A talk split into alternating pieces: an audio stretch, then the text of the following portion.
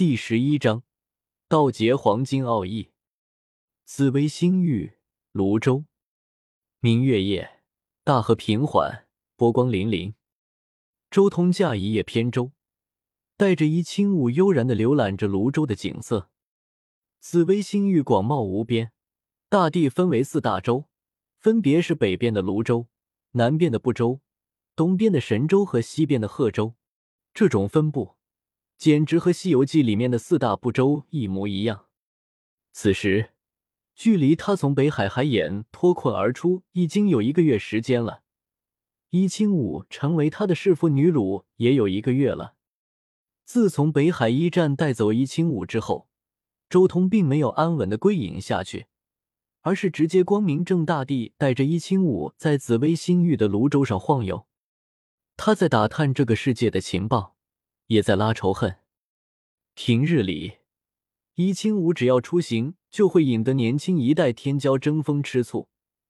如今被周通带走，而且这么光明正大的在外行走，更是全方位的引战。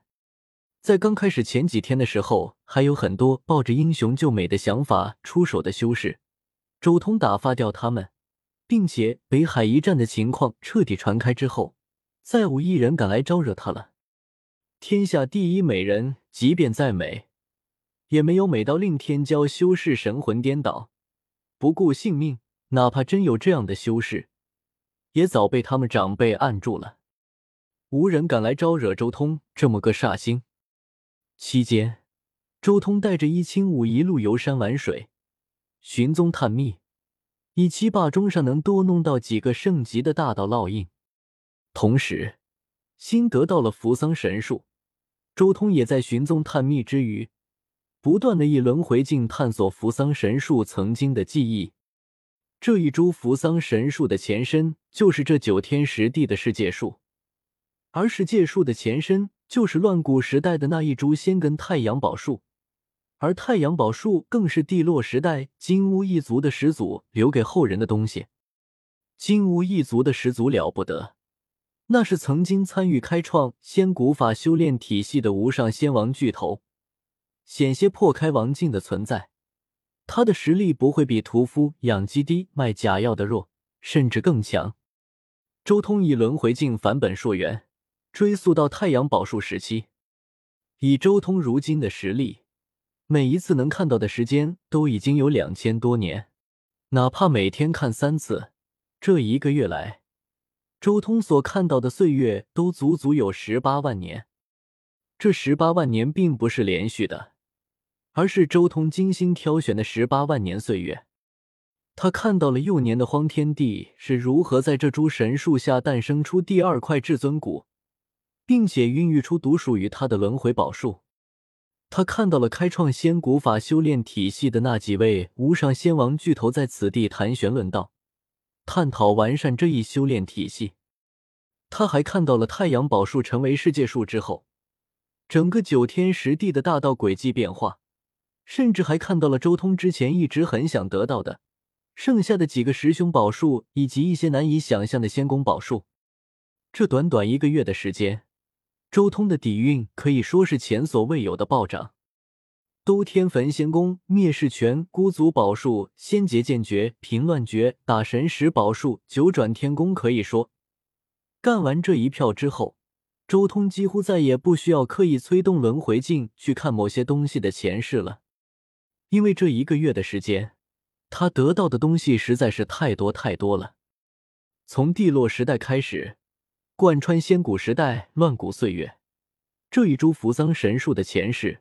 活得太久太久了，见识过太多的东西，仅仅只是其中的一角记忆，就是如此惊人。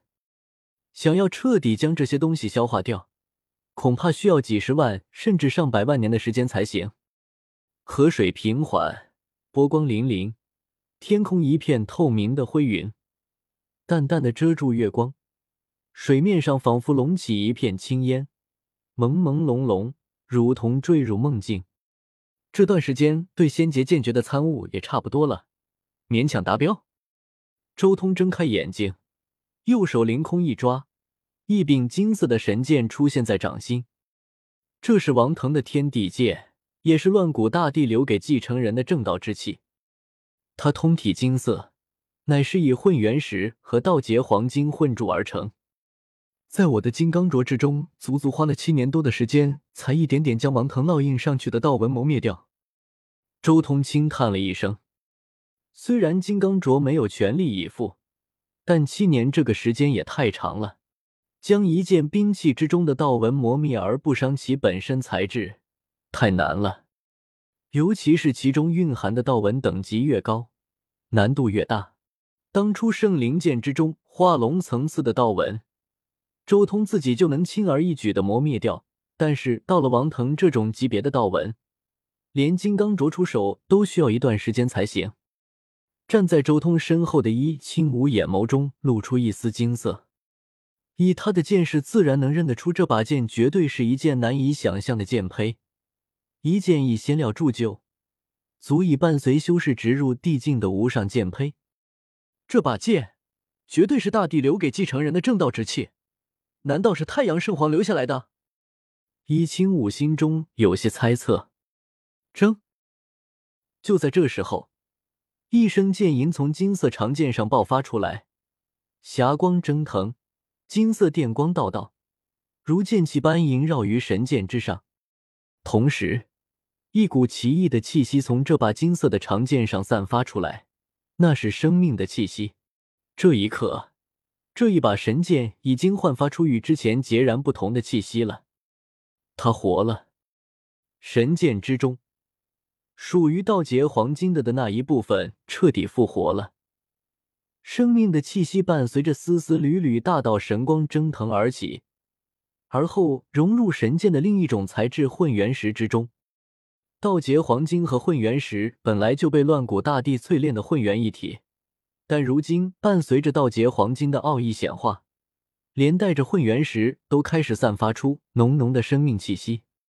道劫黄金不断化成光，演化成符号，持续不断的烙印在混元石内。促进两种材料的融会贯通，生命的气息在蔓延。果然，道劫黄金的仙金奥义和雷电有关，但不仅仅是雷电，更是灾劫。周通心中默默的说道。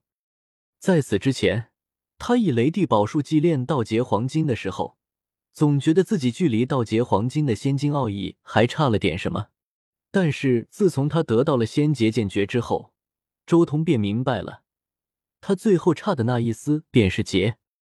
雷帝宝术虽然同样能掌控天劫，但雷帝宝术的天劫蕴含着生与死的奥义。天劫既是毁灭，也是新生。就灾劫这方面而言，道劫黄金的仙金奥义比雷帝宝术更加极端。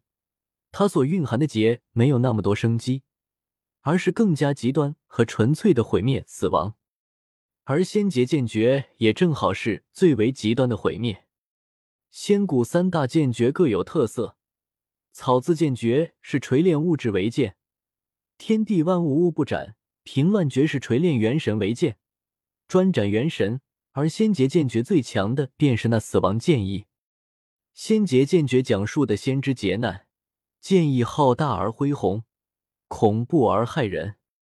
这般仙劫剑意和雷帝宝术互相印证，顿时让周通明悟了道劫黄金的仙金奥义。